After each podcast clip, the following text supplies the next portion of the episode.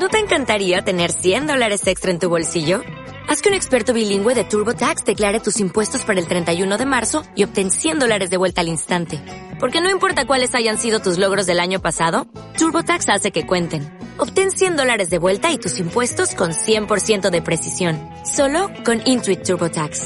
Debes declarar para el 31 de marzo. Crédito solo aplicable al costo de la presentación federal con TurboTax Full Service. Oferta sujeta a cambios o cancelación en cualquier momento.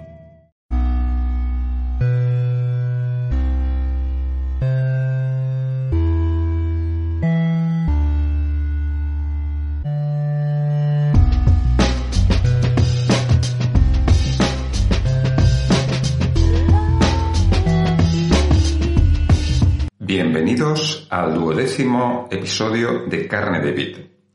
Con el surgimiento de la web 2.0 aparece una de las herramientas que popularizaron la participación en la web ya de una forma muy masiva, el blog. Montar un blog siempre ha sido bastante más sencillo que las primeras web estáticas de páginas independientes, de archivos independientes. Y además estaban concebidos para interactuar con el público de una forma muy directa. Los blogs tuvieron su explosión de, popularidad a principios de la década de los 2000 y poco a poco pues han ido evolucionando mm, hasta lo que ahora es eh, con muchas más funciones y una importante complejidad en sus posibilidades. Ahora son una de las piezas básicas para comprender la distribución y acceso a una enorme cantidad de información en todos los formatos imaginables que, ha ido, que han ido incorporando. Después de casi dos décadas de uso intensivo de esta potente herramienta de comunicación, tenemos ya mucho experimentado y contrastado sobre lo que es un buen blog y lo que no lo es. Sobre cómo hacer para que un blog tenga una larga y fructífera vida y evitar que sea flor de un día. Para hablar de todo esto y más está con nosotros Jaume Vicent, redactor de contenidos y consultor SEO. Actualmente él combina trabajo de periodista en 13 Bits, una revista especializada en tecnología, con su labor como redactor freelance de contenidos para blogs y páginas web de todo tipo. También es el administrador de Scentria, un blog dedicado a los escritores en el que comparte consejos sobre escritura y marketing digital para escritores.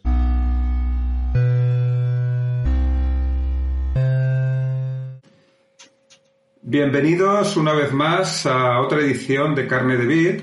En esta ocasión vamos a hablar de un tema eh, de gran interés porque de alguna forma eh, el mundo del blog es uno de los aspectos que ha hecho crecer la esfera virtual de una manera más especializada y más interesante. De hecho, hoy en día, cada vez que queremos profundizar en algún tema, lo que hacemos es eh, buscar en algún blog especializado porque nos garantiza que vamos a encontrar eh, conocimiento más, más interesante sobre esa, esa cuestión. Para ello, para hablar de este tema, eh, una vez más, pues he buscado a alguien que sabe mucho del mundo del blog, por experiencia sobre todo, y por eh, reflexión y conocimiento. En este caso, además, él es Jaume Vicent y mm, tiene un blog sobre el mundo de la escritura que ya lleva muchos años de, trayecto. Eh, buenas tardes, Jaume, y gracias por participar en este carne de vid. Hola, muy buenas. Gracias a ti, Emilio. Eh, sí, ya llevo, llevo desde 2013 con Excentria. sí, tu, blog, tu blog es Excentria, con X. Sí, con X. Es un nombre un poco raro, pero bueno, es, era una época en la que era o te ponías una palabra clave, que en mi mm. caso hubiese sido una palabra clave súper extensa, porque tendría que haber sido algo así como escribir terror y marketing para escritores, o buscabas un buscabas lo que es el, branding, una URL de branding. Yo aposté por el branding en ese momento porque me resultaba mucho más cómodo y ahora resulta que es mejor tener una URL de branding que una de palabra clave. Bueno, sí que es un nombre un poco extraño. Sí, pero es, un nombre que, se queda, ¿no? Es un nombre que, marca, como tú dices, ¿no? Y, hablando un poco de esto, ¿no? Eh, ¿cuál, ha sido tu evolución en el mundo del blog? ¿Fue Excentria tu primer blog o probaste con otros antes? Bueno, antes de Excentria hubieron, creo que, si no recuerdo mal, tres. Dos fueron un desastre. Yo empecé con, Blogspot los, los blogs de, de Blogger, de Google. Y bueno, empecé, pues yo trabajaba en una, en, yo tenía una cervecería en Castellón y, y, era una cervecería pues que tenía mucha faena en fin de semana, pero entre semana no tenía mucha cosa, entonces pues como iba, iba estudiando, iba haciendo otras cosas y tal, y me, y me empecé a interesar por el tema de la escritura, pues me abrí, por lo típico, te abres un blog, publicas dos o tres semanas tus cosas allí, luego te olvidas, lo cierras, o no te acuerdas de, cómo era, no te acuerdas de entrar, abres otro. Y así eh, tuve dos así, que, eh, no tenía apenas lectores. Luego ya, más adelante, tuve un proyecto de un blog sobre antropología que se llamaba Caníbal y Rey, que ese sí que fue un poco más serio, sí que tenía una planificación y sí que llegué incluso a tener bastante, bastante base de lectores, pero que al final pues lo abandoné porque me abrí Excentria, que Excentria también empezó con, con Blogspot y empecé un poco con un cajón desastre. Empecé a publicarlo, pues lo primero que se me ocurría y tal, empecé a publicar eh, pues cuando participaba en un certamen literario, pues eh, escribía un poco sobre mi proceso de escritura, ponía algunas algunos trozos de los relatos que escribía o si estaba escribiendo una novela, ponía ahí y tal. Y, empezó a funcionar muy bien porque empecé a recibir muchas preguntas de lectores sobre, sobre temas de escritura, sobre pues, procesos y tal. Entonces, digamos que fueron los mismos lectores los que a mí me, me fueron orientando poco a poco. Y luego ya empecé a publicar con editoriales y como, como me quedé sin, tuve que cerrar la cervecería, y me reciclé. Yo de formación soy pro, pero me reciclé y empecé a estudiar marketing y tal. Y entonces, como el blog me iba muy bien, tenía muchos lectores, empecé a, a, pensar, hay blogs de escritura, no muchos, en aquel momento no había muchos, digo, hmm. Pero no hay blogs, y hay blogs de marketing, hay blogs de escritura, hay blogs de marketing, pero no hay un blog que hable de, marketing y escritura o de marketing para escritores en este caso. Y un poco eh, me orienté y al final pues etcétera se ha quedado en eso. Es mi blog como escritor, ofrezco los, los consejos de, escritura y tal, hablo de herramientas, y, pero yo hablo sobre todo de temas de marketing para escritores, de promoción, de cómo, de cómo vender en, Amazon y, este tipo de cosas. Sí, sí. No, yo lo he, estado, como te comenté al principio cuando empezamos a hablar, lo he estado mirando y desde luego para las personas que, que escriben ya de una forma más, más centradas es un blog muy recomendable. O sea, aparte de que hablemos ahora de lo que es el mundo del blog, creo que, el tuyo es especialmente útil, sobre todo para, para los escritores que están metidos también interesados en, compartir su actividad por la red. Y bueno, y hablando ya del blog como tal, ¿no? Porque tú también en tu, en tu, en tu blog hablas del mundo del blog, ¿no? Ahí hay una meta reflexión, ahí hay un, un pues eso, eh, todo un trabajo de, de, ver cómo se ha estado desarrollando este mundo y cómo se puede hacer un buen blog. Y en ese sentido, el, blog, yo creo que estarás de acuerdo conmigo, si no lo estás, dímelo, no es no está de moda como estuvo pues a mediados de, de, los 2000 no 2005 2006 que fue cuando explotó un poco todo esto. Y, y ya no tiene digamos el boom pero sí que yo creo que todos tenemos en mente todos los que navegamos habitualmente por internet que es prácticamente todo el mundo blogs que nos son imprescindibles en alguna temática que nos interesa más y desde ese punto de vista, ¿cómo, ¿tú cómo ves eh, el estado de salud del mundo del blog en estos momentos? El estado es, a ver, yo siempre, siempre que me preguntan esto, siempre digo que, que los blogs son como, como Robert, el cantante de Extremoduro. ¿Sabes? Que han dicho un millón de veces que se ha muerto, pero no se ha muerto nunca. Los blogs ya también han dicho un millón de veces que los blogs están muertos, que los blogs están muertos, que tal. Es verdad que los blogs no tienen la popularidad que tenían cuando, pues lo que tú dices, a mediados de los 2000 o incluso antes, porque eh, yo recuerdo los primeros blogs aquellos de que eran pura página de texto sin nada de Geocities y todo aquello que había. eh, siempre, al final el blog es una bitácora. La bitácora, las personas llevan escribiendo diarios toda la vida. Y el blog lo que ha cogido es esa idea del, diario, de la bitácora, y lo ha especializado.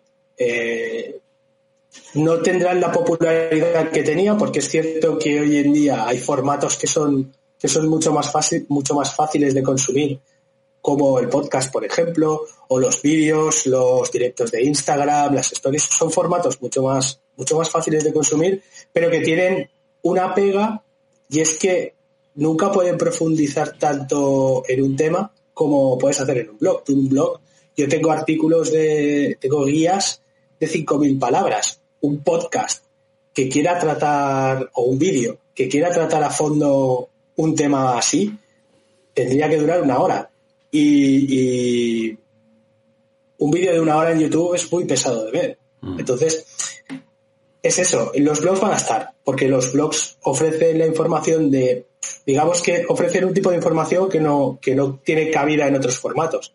Es verdad que, por ejemplo, ahora el formato en audio se consume mucho más porque lo puedes consumir en cualquier momento, lo puedes consumir en el gimnasio, en el coche, cuando sales a andar. Y, es verdad que eh, el propio Google, los cambios que está haciendo en el algoritmo con todo el tema del, del SEO sintáctico y el LSI y todo esto, son cambios hacia, hacia los contenidos de voz. Pero bueno, yo creo que los blogs siguen teniendo, yo creo que les queda vida.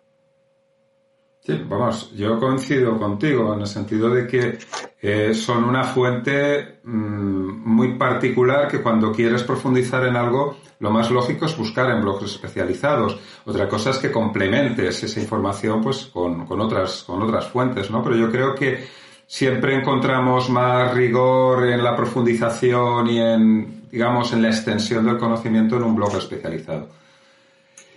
Y, en ese sentido, eh, en su momento también hubo una, una, comunidad bloguera. Hoy en día que ya pues las comunidades están más focalizadas en las redes sociales, parece que no hay comunidad virtual que no esté en Facebook o en otras redes similares, cuando las comunidades virtuales pues vienen de mucho más atrás.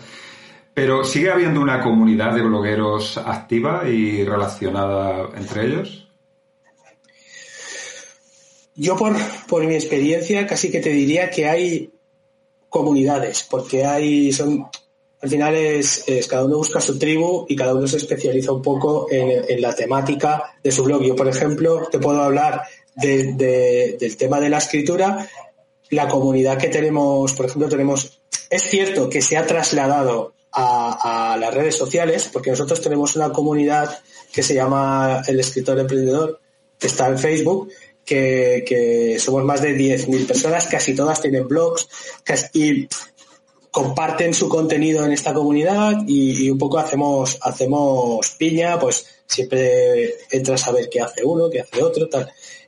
Eh, pero sí que es verdad que, como tú dices, se traslada a las redes sociales ya no, la gente ya no, ya no utiliza el blog tanto para crear una comunidad, porque si te fijas, eh, incluso blogs muy grandes, muy especializados de primera plana, miras el tema de los comentarios y cada vez se comenta menos. Pero por el simple hecho de que la gente entra, lee lo que le interesa, se lo guarda en marcadores y se va o lo comparte, o lo comparte en redes sociales. Luego también el problema de que se ha creado con estas comunidades al trasladarse a las redes sociales es que se crea como un, se crea como un círculo y es, eh, este publica el artículo y yo directamente lo comparto sin leerlo y sin nada, lo comparto porque él comparte el mío. Entonces, como la, comunidad no es la misma que era cuando estaban los foros o cuando estaban estas comunidades que tú dices al principio, que sí que sí que había mucha conversación, se, había un intercambio de ideas mucho más fuerte.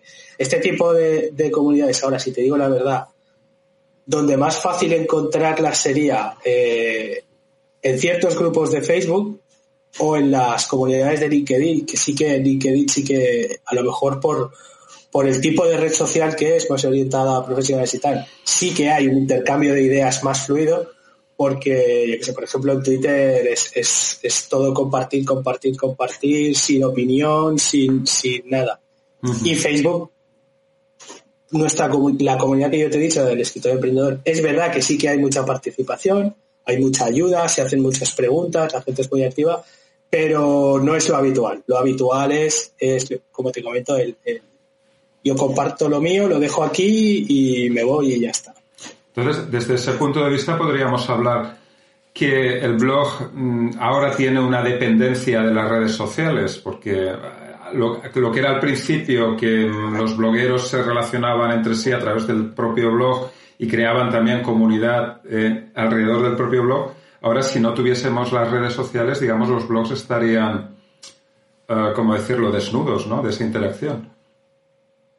Sí, al final, eh, yo siempre lo digo, un blog, si no tienes una red social que promocione y gente que te vea, al final estás en una isla y estarías tú en tu isla, tu isla desierta, como, como, como el típico náufrago este de las viñetas de la isla desierta, estaríamos así. Porque, bueno, sí, te encuentra, la gente te encuentra por, por Google, pero es lo que te digo, ya no, ya no hay ese efecto de comunidad de, de gente que te comenta, gente a la que tú vas a su blog y comentas, porque un poco se ha, yo creo que se ha perdido esto por, en gran parte por las redes sociales. Hay una, transformación como, como a, menor nivel de profundidad ¿no? en esa interacción. Sí. Mm. También hay una cosa que, que los, los americanos, que los americanos ya sabes que tienen nombres para todos. Y han inventado un término que se llama fatiga de contenidos. Y es que se publican tantos contenidos ah, en un día que la gente ya también está un poco saturada. Entonces, pues ya no comentan igual, ya no entran a leer igual, ya a lo mejor es un poco el escaneo este por encima de, uy, este ha publicado algo, y entrar a ver. Si es algo que le interesa mucho, que a lo mejor lo captas porque has escrito un, artículo un poco más personal y lo captas, digamos, emocionalmente en el primer, en el primer párrafo y te lee y, tal, a lo mejor sí, pero cuando ya es un contenido así más, más generalista, digamos, más que estás explicando algo que, o que es una guía, es muy difícil eh, que te den comentarios, porque lo que te digo, la gente entra, lee y se va a lo suyo.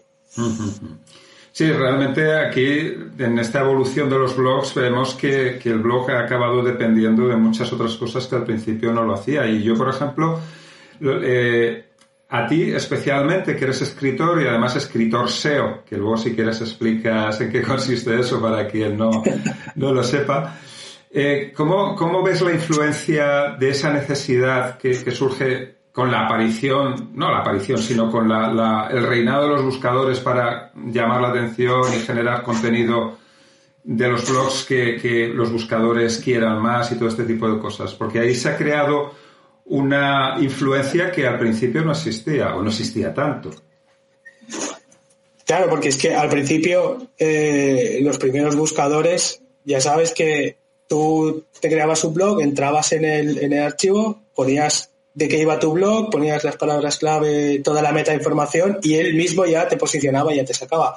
Y con, y con los cambios de los algoritmos en Google y tal, pues el, posicionamiento al final es eh, cada día más cosas. Creo que el último, el último ebook, la última guía que liberó Google sobre factores de calidad SEO creo que habían 250 y otros tantos que no ha dicho que son y que creo que ni él mismo sabe, sabe lo que es, porque claro, el, el, buscador se especializa tanto en, en, lanzar siempre los mejores contenidos que al final es verdad que, que los blogs más pequeños yo lo veo en los escritores, porque yo trabajo con muchos escritores asesorándoles en el blog y, siempre tienen la misma queja, que es, pero es que yo quiero escribir, yo no quiero aprender SEO, yo no quiero aprender marketing, yo no quiero aprender cómo escribir para Internet, yo quiero escribir, quiero escribir mis cosas, quiero, quiero hablar de lo que me gusta, de lo que no me gusta. Entonces, es verdad que se ven sometidos a esa tiranía de si quieres aparecer en, en, el primer, en la primera página de Google, eh, tienes que aprender estas cosas, tienes que aprender cómo hablarle a, Google para que te posicione. Al final, no es lo mismo el SEO hoy en día que hace cinco años o que cuando yo empecé.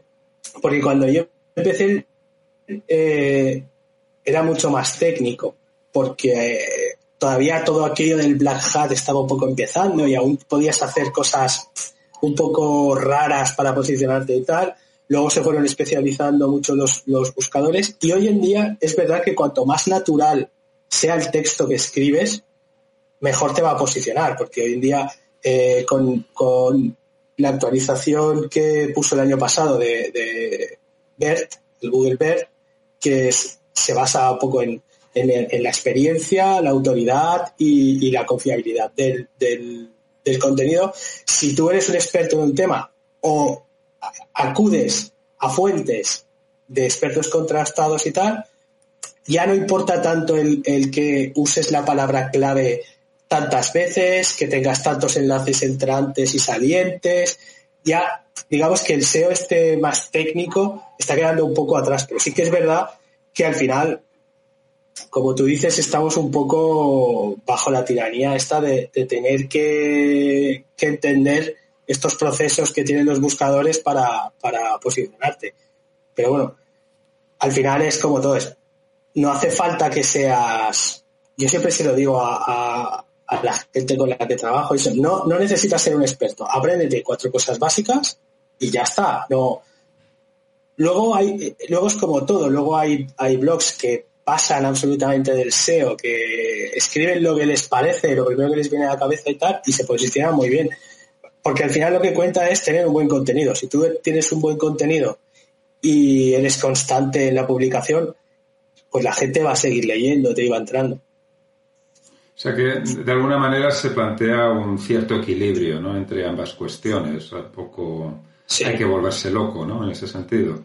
Sí, sí, porque yo muchas veces me encuentro con, con, con blogueros, con gente que están como paralizados, porque quieren tener el SEO perfecto y qué tal y qué cual y no sé qué, y no pueden contratar a un SEO porque son muy caros y tal. Y, a ver, no tiene que ser perfecto, tiene que estar bien. Yo, importa mucho más el trabajo que tú hagas, que seas constante en el trabajo y que tengas contenidos de mucha calidad Importa mucho más eso que si tienes un enlace de una página de baja autoridad que te está...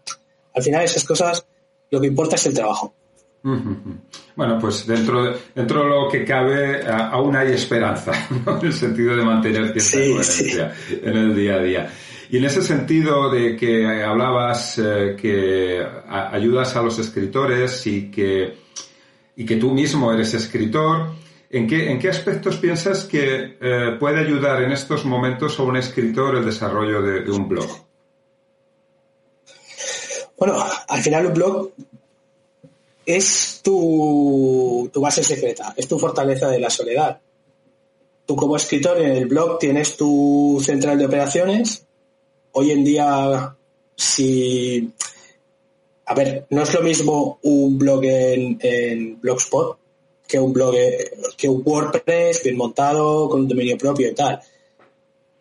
yo, por ejemplo, tengo una tienda en la que ofrezco mis servicios, puedes ofrecer tus libros directamente, o sea, eh, tener un blog te permite, en primer lugar, gestionar tu plataforma de autor. O sea, tú ahí lo controlas tú, la información que aparece ahí es tuya, la gestionas tú, y es un poco a partir de ahí, el crearte una base de lectores. Con esa base de lectores, el día que, vayas a vender un libro, siempre vas a tener más ventas que si vas a que si vas a pelo, que si sé, a un autor que publica en Amazon su primer libro y ya está. Al final tú en un blog vas creando unos contenidos y aunque sean pocos, vas a ir teniendo lectores, esos lectores estarán interesados en lo que tú escribes y comprarán tus libros. Sí, bueno, es, una plataforma, es una, es una plataforma de, promoción que es lo que yo siempre digo, las redes sociales no, no las controlas tú. Lo que se dice de ti en las redes sociales no lo controlas tú. Lo que, lo que tú digas sobre ti y sobre tu libro en tu blog sí que lo controlas tú. Entonces, a partir de aquí, y luego, pues eso, todas las facilidades que tienes de poder montarte una tienda, de tener que vender tu libro por ti mismo y, todo lo que puedes hacer con un blog, que al final es casi cualquier cosa que quieras. Vamos, es, la casa del escritor también un poco, ¿no? En el, Sí, eso es. Y claro, cada uno hace en su casa lo que quiere, ¿no? Que también es una cosa importante. Exacto, sí, sí. Lo que pasa es que muchos escritores acuden al blog de escritor, pero acuden con una idea equivocada y al final acaban montando un blog de escritura en el que, en el que dan consejos para escribir a, a otros escritores, cuando lo que tienen que hacer no es buscar a otros escritores, sino buscar lectores. Entonces, esta es una, esta es una de las grandes batallas que tengo yo siempre cuando, cuando asesoro a, escritores que se montan un, blog y es, y es, eso, no, no, no hagáis contenido para, escritores, haced contenido para lectores, hablad de vuestro libro, hablad de, de libros parecidos, hablad del proceso de escritura que seguís. Yo, en mi caso fue al revés. En mi caso yo tenía un blog que era un cajón desastre y por, y por comentarios de, de mis lectores empecé a dar consejos de escritura desde, desde mi experiencia. Sea, tampoco he buscado nunca sentar cátedra de nada, porque yo empecé a escribir buscando consejos en internet y un poco pues lo que yo iba aprendiendo y, lo que yo iba descubriendo por mí mismo era lo que yo hacía. Y de ahí empecé a escribir y empecé a publicar con editoriales. Pero si tú eres un escritor y, y, lo que quieres es una plataforma de ventas, no hagas contenido para, para escritores, haz contenido para lectores. Pero claro, yo entiendo que te pones y es difícil saber qué vas a hacer. Eso sería, quizás sería importante tener un objetivo antes de montar un, un, blog, ¿no? Un objetivo claro de para qué quieres un blog, ¿no? En ese sentido. Exacto, sí. Eso es lo primero, eso es lo más básico a la hora de abrirte un blog. Y en ese sentido, comenzar un blog como tal es, es, una cosa muy sencilla. O sea, técnicamente ofrece muy poca complicación y últimamente cada vez menos. Y sin embargo, la mortalidad, quizás también por eso, de, los blogs es, es, muy alta, ¿no? Si tú tuvieses que dar unos, unas ideas de cuáles son esos elementos o esas eh, cuestiones necesarias para que un blog permaneciese con buena salud en el tiempo, ¿en qué, en qué pensarías? Pues bueno, como estábamos diciendo, lo primero de todo, lo más esencial es tener un objetivo. Porque la mayoría de los blogs que se abren eh, mueren antes de un año y es porque no tienen un objetivo. Porque se, tú abres el blog, empiezas el blog, tienes muchas ganas, empiezas a publicar mucho contenido, mucho contenido, mucho contenido, pero ¿qué pasa? Eh, realmente por muy buen trabajo de SEO que tengas, por muy buena promoción que tengas en redes sociales, por, por muy bien que creas que te vaya, realmente hasta los seis meses, seis, ocho meses, no se empiezan a ver los primeros resultados en un blog. ¿Qué pasa? Mucha gente no aguanta ese tiempo y se rinden antes.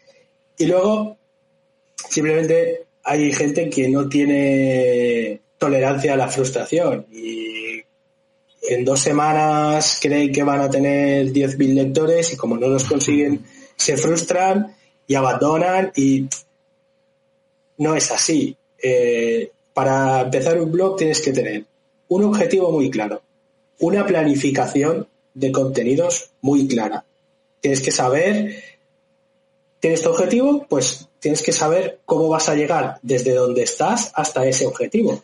Y para llegar ahí hay unos pasos que tienes que ir cumpliendo poco a poco, que digamos que serían los, los KPIs que tienes que ir cumpliendo y esos pasos los vas a dar con, una planificación de contenido que te va a ir llevando poco a poco hasta, hasta, hasta tu meta, hasta tu objetivo. Pero para eso tienes que planificar, tienes que tener muy claro lo que quieres, tienes que tener un calendario, tienes que tener tiempo, tienes que tener paciencia, tienes que tener tolerancia absoluta. Muchas, cosas, ¿eh? Muchas cosas. sí.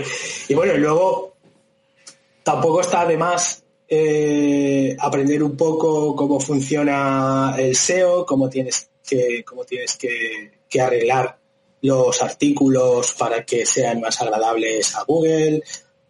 Un poco, al final, eh, yo siempre digo que un texto es como es como un cuadro, también entra mucho por los ojos, porque tú ves un bloque de texto así, tal cual, con todas las líneas pegadas y una tipografía súper pequeña y tal, y yo, yo por lo menos veo eso y, y, me salgo. Sin embargo, si tú entras a una página, ves un blog que tiene una tipografía grande, eh, negro sobre blanco, con párrafos cortos, frases cortas, eh, encabezados, imágenes, algún vídeo, enlaces, tal, ya cambia mucho, ya se te hace mucho más agradable. Entonces, todas estas cosas las puedes aprender eh, trabajando poco a poco por experiencia, pero también mm, puedes entrar en YouTube, que hay un millón de guías, te ves un par de guías sobre cómo hacer esto y tal, aprendes y, ya no vas, ya no vas tan, digamos, tan, tan a pelo y no sé, no sé qué más decir, porque creo que si había alguien que no se había asustado, creo que ya lo he asustado del todo.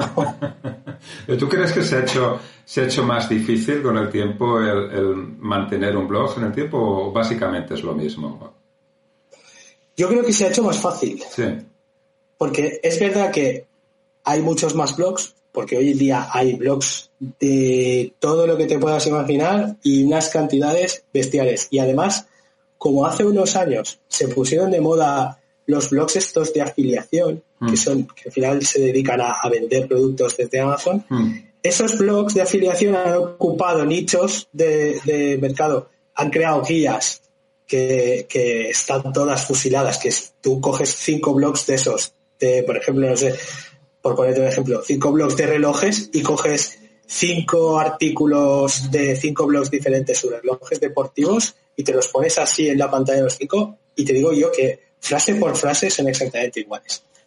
Entonces, es verdad que hay mucho más contenido, pero también hay muchísima más información y muchísimas más herramientas. O sea, yo cuando empecé con esto, plugins había muchísimos, pero había lo que había. Pero hoy en día es que es súper fácil. Hoy en día entras en YouTube y tienes millones de vídeos en español, en inglés, como quieras, de, todo. Cómo crearte un logo, cómo crearte una cuenta de, WordPress, cómo instalar WordPress, cómo enlazar los dominios, todo. Cuando yo empecé, había lo que había, casi todo en inglés, guías muy básicas, eh, herramientas teníamos poquísimas, poquísimas, poquísimas. Hoy en día, por ejemplo, para solo para programar contenido en redes sociales tienes, vamos, infinidad de infinidad de herramientas, empezando porque ya las mismas redes sociales te, están ofreciendo herramientas nativas para programación. Cuando yo, cuando yo empecé, tenías que irte a HotSuite y era un HotSuite súper arcaico, súper viejo, que tenías que hacerlo todo a mano. Entonces, hoy en día yo creo que es mucho más fácil.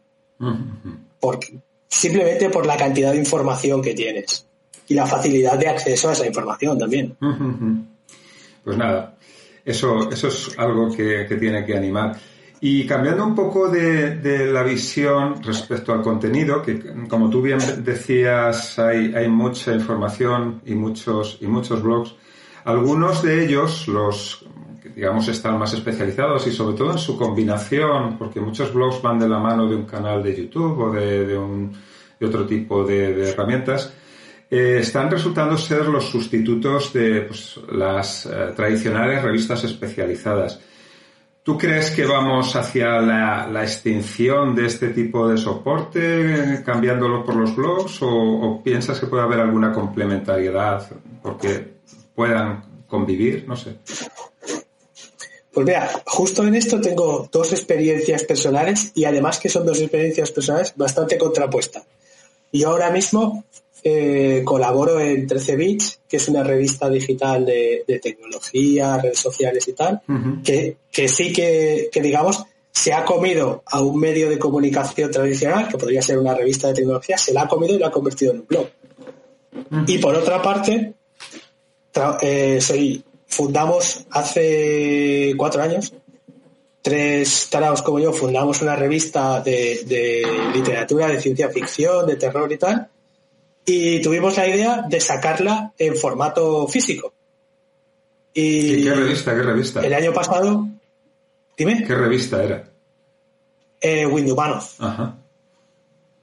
El año pasado la revista ganó el Hall of Fame de la mejor a la mejor revista de literatura europea, o sea que creo que en algunos en algunos temas sí que puede ser que las revistas desaparezcan, pero luego hay otros temas en los que, en los que las revistas siempre van a estar. Porque, por ejemplo, esta revista de, literatura que tenemos nosotros, claro, nosotros la compaginamos con un blog. Entonces, en el blog se ofrece un tipo de contenido más centrado, pues podríamos decir, en, reseñas de libros, en, artículos quizá un poco más orientados al lector más generalista. Y luego, eh, la revista, pues tenemos ilustradores que han trabajado con Wizard of the Coast, que trabajan con las grandes editoriales. Tenemos entrevistas con los, con los grandes autores, digamos, de fantasía, como Joe Abercrombie y Novak y todas estas. Entonces, digamos que en nuestro caso esa revista convive muy bien. En el caso de la otra revista que te comentaba, de 13 bits, realmente no necesita un formato físico porque todo lo que, todas las noticias que damos funciona muy bien dentro de ese formato de blog.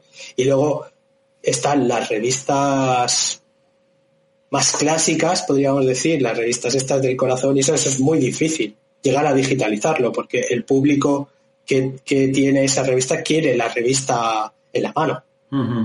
Al final, a ver, es un, es, una, es un ejemplo un poco, un poco chusco, pero va a ser muy difícil que el día de mañana en una peluquería haya alguien leyendo el Ola con una tablet. Al final, esas cosas van a estar siempre en formato físico porque el público que tiene, que tiene esa revista va a estar en formato físico. Es cierto que muchos blogs se han comido a las revistas en papel y es cierto que luego hay, hay algunos, algunas aplicaciones como ISU y tal que te ofrecen un formato digital para revistas. Sí, sí, además eh, yo soy consumidor de muchas de esas también. La cuestión es un poco eh, que mm, las, las chicas y los chicos que hoy no leen revistas físicas a lo mejor se les hace más duro con el tiempo eh, ir a ese formato, ¿no? También podría ser un poco la, cuestión. Sí, sí, el tema será esa, esa evolución de, del público más joven que ya no está acostumbrado a leer nada en papel. Porque ese, ese, ese público sí que, sí que buscará formatos electrónicos. Lo que ahí lo que cabría preguntarse es qué formato tendrá ese público, porque a lo mejor ya ni siquiera es un formato de texto, a lo mejor ya sí que ya ha evolucionado totalmente un formato de vídeo, incluso un formato de audio. Es, es un poco eso.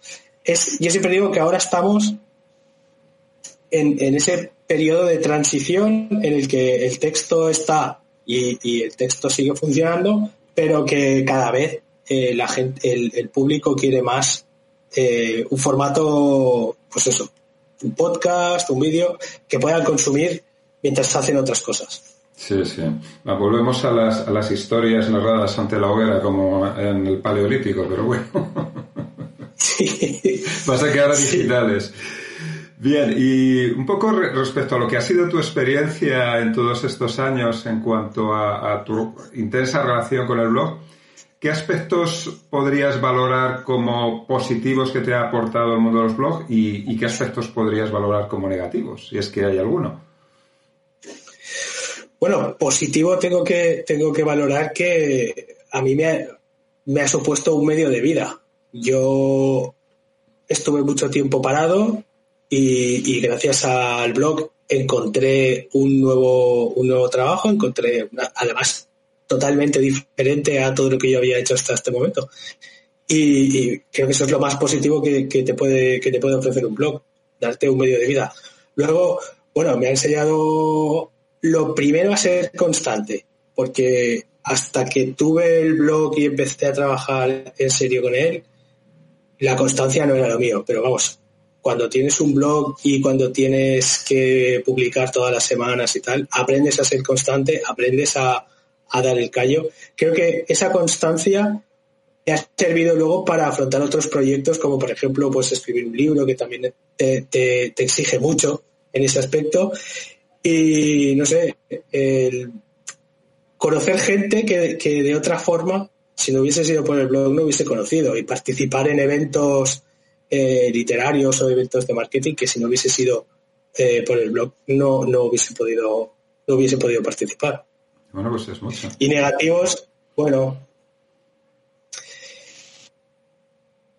No, no tengo muchos, no tengo muchos aspectos negativos en el blog. Siempre, a ver, siempre hay, siempre, siempre tienes, no sé, siempre hay alguien que busca el enfrentamiento y que te persigue un poco por redes o, por comentarios en el blog, pero bueno, es, es una minoría. La verdad es que yo no me puedo quejar porque para mí es una, es una experiencia muy bonita. Además, yo disfruto mucho tanto conectando con la gente a través de mi blog como, como escribiendo para el blog y, creando contenido. La verdad es que no, no me puedo quejar. Bueno, hay que tener en cuenta que los trolls forman parte del ecosistema, ¿no? Si no estuviesen también sería un poco raro.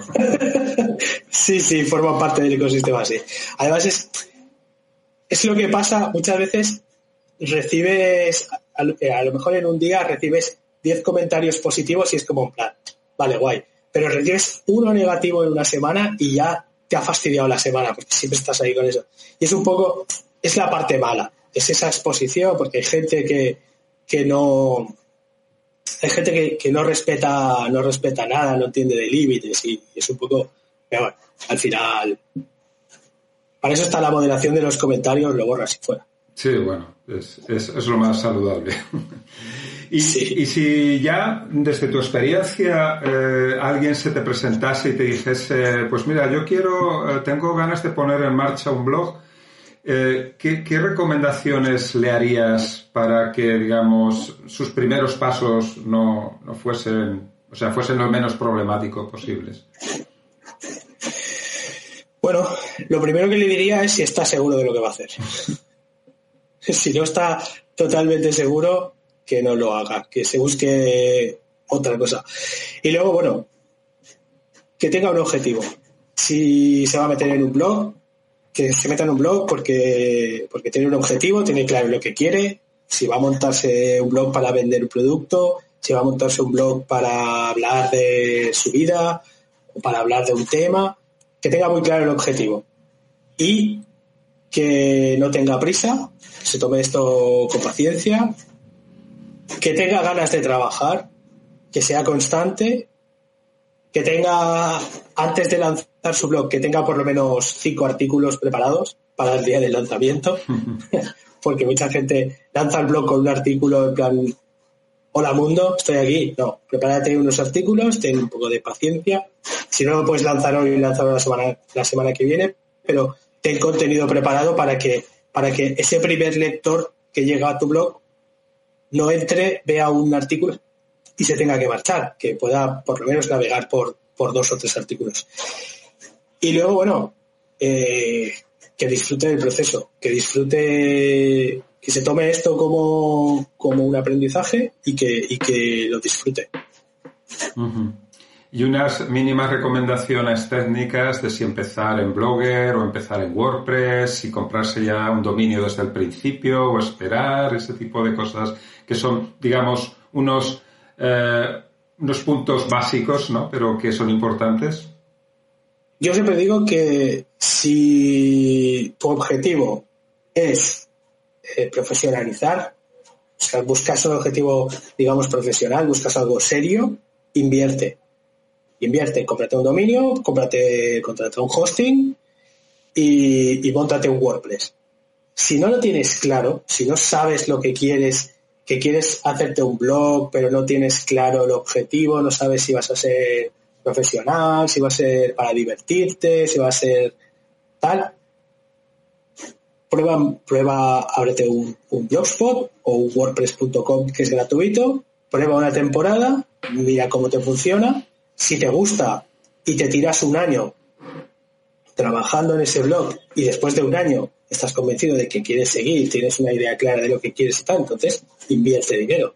Al final, eh, estamos hablando, la gente dice, es que es un gasto, no es un gasto, es una inversión. Pero sobre todo es eso, si lo tienes claro, cómprate un dominio, cómprate un hosting y montate un WordPress. Si no lo tienes claro, empieza por, por un blogspot gratuito, prueba, juega, publica, mira cómo te va. Yo, yo Excentria empezó, empezó en, Blogspot, porque en ese momento, como te digo, había tenido varios blogs, ninguno había llegado a nada y no estaba yo tampoco dispuesto a, invertir dinero en algo que no sabía si iba a ser cuestión de mes. Cuando llevaba un año trabajando, publicando a diario, porque en aquel, en aquel momento publicaba todos los días, cuando llevaba un año ya publicando a diario, pues sí que, me compré el dominio, me compré un, hosting y hice, hice el traslado. Al final es eso. Yo recomiendo, pues eso, si lo tienes claro, ve a lo profesional. Si no lo tienes claro, ve a lo gratis, prueba y si, y si dentro de un año sigues trabajando, invierte. Y sobre todo, si, si tienen, si, si hay tiempo, yo creo que siempre, siempre hay tiempo, siempre puedes rascar un poquito de tiempo de cualquier lado, buscar un poco de formación. Busca cómo gestionar, si trabajas en Blogspot, cómo gestionar Blogspot, cómo cambiar las plantillas, cómo, cómo todo. Un poco de SEO, un poco de, marketing y un poco formarte para saber eh, qué es lo que te vas a encontrar en, en este mundo, porque al final aquí hay mucho trabajo. No es abro el blog, me pongo a escribir. No. Aprende, aprende qué necesitas para hacer un calendario de contenidos, qué necesitas para saber eh, dónde encontrar a tu público, un poco eso. Que eso al final eh, ni siquiera necesita una inversión, porque eso vas a YouTube, buscas guías y lo tienes todo. Muy bien, yo creo que son muy buenas recomendaciones y vamos, es una, una guía básica pero muy muy rentable seguirla. Y ya para terminar, mm, hablemos del futuro, que es muy divertido porque podemos decir cualquier cosa sin arriesgarnos a nada. pero, pero siempre es interesante saber la opinión de alguien que está muy metido en un tema para ver un poco cómo piensa que van a ir las cosas. ¿no? Y en ese, desde ese punto de vista, ¿cuál sería tu visión respecto a, a dónde se dirige el mundo de blog en los, en próximos años? Yo creo que estamos en un momento, como te he dicho, estamos en un, proceso de, cambio. Para mí este año ha sido un poco, un poco, un poco chocante. A mí nunca me gusta especular porque luego siempre te encuentras con estas cosas tan inesperadas como por ejemplo el, tema del COVID. Este año yo las previsiones que tenía de, tráfico en el blog se me han ido todas, pero han volado por los aires porque llevaba un tiempo, también por falta de tiempo y un poco por falta de dedicación, me había bajado un poco el tráfico, pero de repente, desde, desde marzo, con todo el tema de que la gente no podía salir de casa y tal, el tráfico se ha disparado, pero se ha disparado una brutalidad. Entonces, claro, siempre tienes que contar con estas cosas inesperadas. Y es un poco, yo creo que el tema de los blogs es un poco complicado hablar del futuro porque, como te he dicho antes, siempre parece que estén muertos, pero siempre están ahí, mm. nunca, nunca acaban de morir. Entonces yo creo que seguirán, seguirán estando, pero sí que puede que, haya, haya una transformación, que se quedarán los blogs, digamos, más especializados, los blogs de, pues las guías, los cursos, estas cosas. Y sí que es verdad que el, el, el blog este de principios de los 2000, que era una bitácora más personal, eso se va a transformar y eso se va a quedar un poco, pues a lo mejor en las redes sociales, en tipo las stories de Instagram, cosas así. Y sí que, y sí que por, por la trayectoria de, de estos últimos años sí que se va a apostar más por, por el podcast que por los blogs. Pero bueno, yo creo que los blogs, a no ser que pase algo muy loco, yo creo que van a seguir estando ahí. Porque la gente al final, al que le gusta leer, va a seguir leyendo y al final es, una distracción. Sí, sí. No, la, cuestión está en que evolucionan, ¿no? Hay una, evolución que no quiere decir eh, nada malo, sino precisamente que se adapta a lo que, a, que lo, a lo que la gente espera también y a lo que los propios autores necesitan hacer. Con lo cual el, el blog es un, realmente es un entorno muy resistente porque ya lleva muchos años eh, ahí y ha habido muchas cosas que han desaparecido prácticamente en este tiempo. Sí, yo creo que lo bueno que tienen los blogs es que son muy, son muy, son muy plásticos. O sea, se, se adaptan muy fácil a todos los cambios, porque tú a un blog eh, puedes cambiar el formato de texto de la entrada por, por, por, el de podcast. Pones el podcast y pones la, la, pones el texto abajo y ya está. O incluso el vídeo. Hemos visto que muchos blogs con, con, la masificación de YouTube se han convertido en blogs con V, que son videoblogs. Entonces, yo creo que lo bueno que tiene el blog es, ese, es, esa plasticidad, es esa, es, esa facilidad para adaptarse. Entonces, hoy en día muchos, muchos blogueros americanos que se dedican a temas de marketing y tal, se han adaptado, han cambiado el formato de 100% texto por el formato de podcast y, y, abajo la transcripción del texto. Y en la transcripción del texto, pues la utilizan para, para insertar las palabras clave, para insertar enlaces, para poner enlaces de afiliación. O sea, es lo mismo, pero adaptan el formato. Entonces yo creo que sí que sí que veremos esa, ese, ese cambio. Pues nada, y seguiremos observando y si con el tiempo vemos cosas interesantes, pues si te parece volvemos otro día, otro, en otra ocasión a seguir comentando estas y otras cuestiones. Así, yo por mí encantado. Así que nada, muchísimas gracias, Jaume. Ha sido un placer y además he disfrutado mucho. Espero que los oyentes también de todo lo que nos has contado, que creo que es, aparte de interesante, útil también para los que se quieran meter en esta aventura de, de iniciar o, o seguir eh, evolucionando su blog. Y bueno, pues ha sido, ha sido un placer hablar contigo. Lo mismo digo, muchas gracias por la invitación. La verdad es que he disfrutado mucho. Muy bien, genial, Jaume. Pues nada, hasta muy pronto.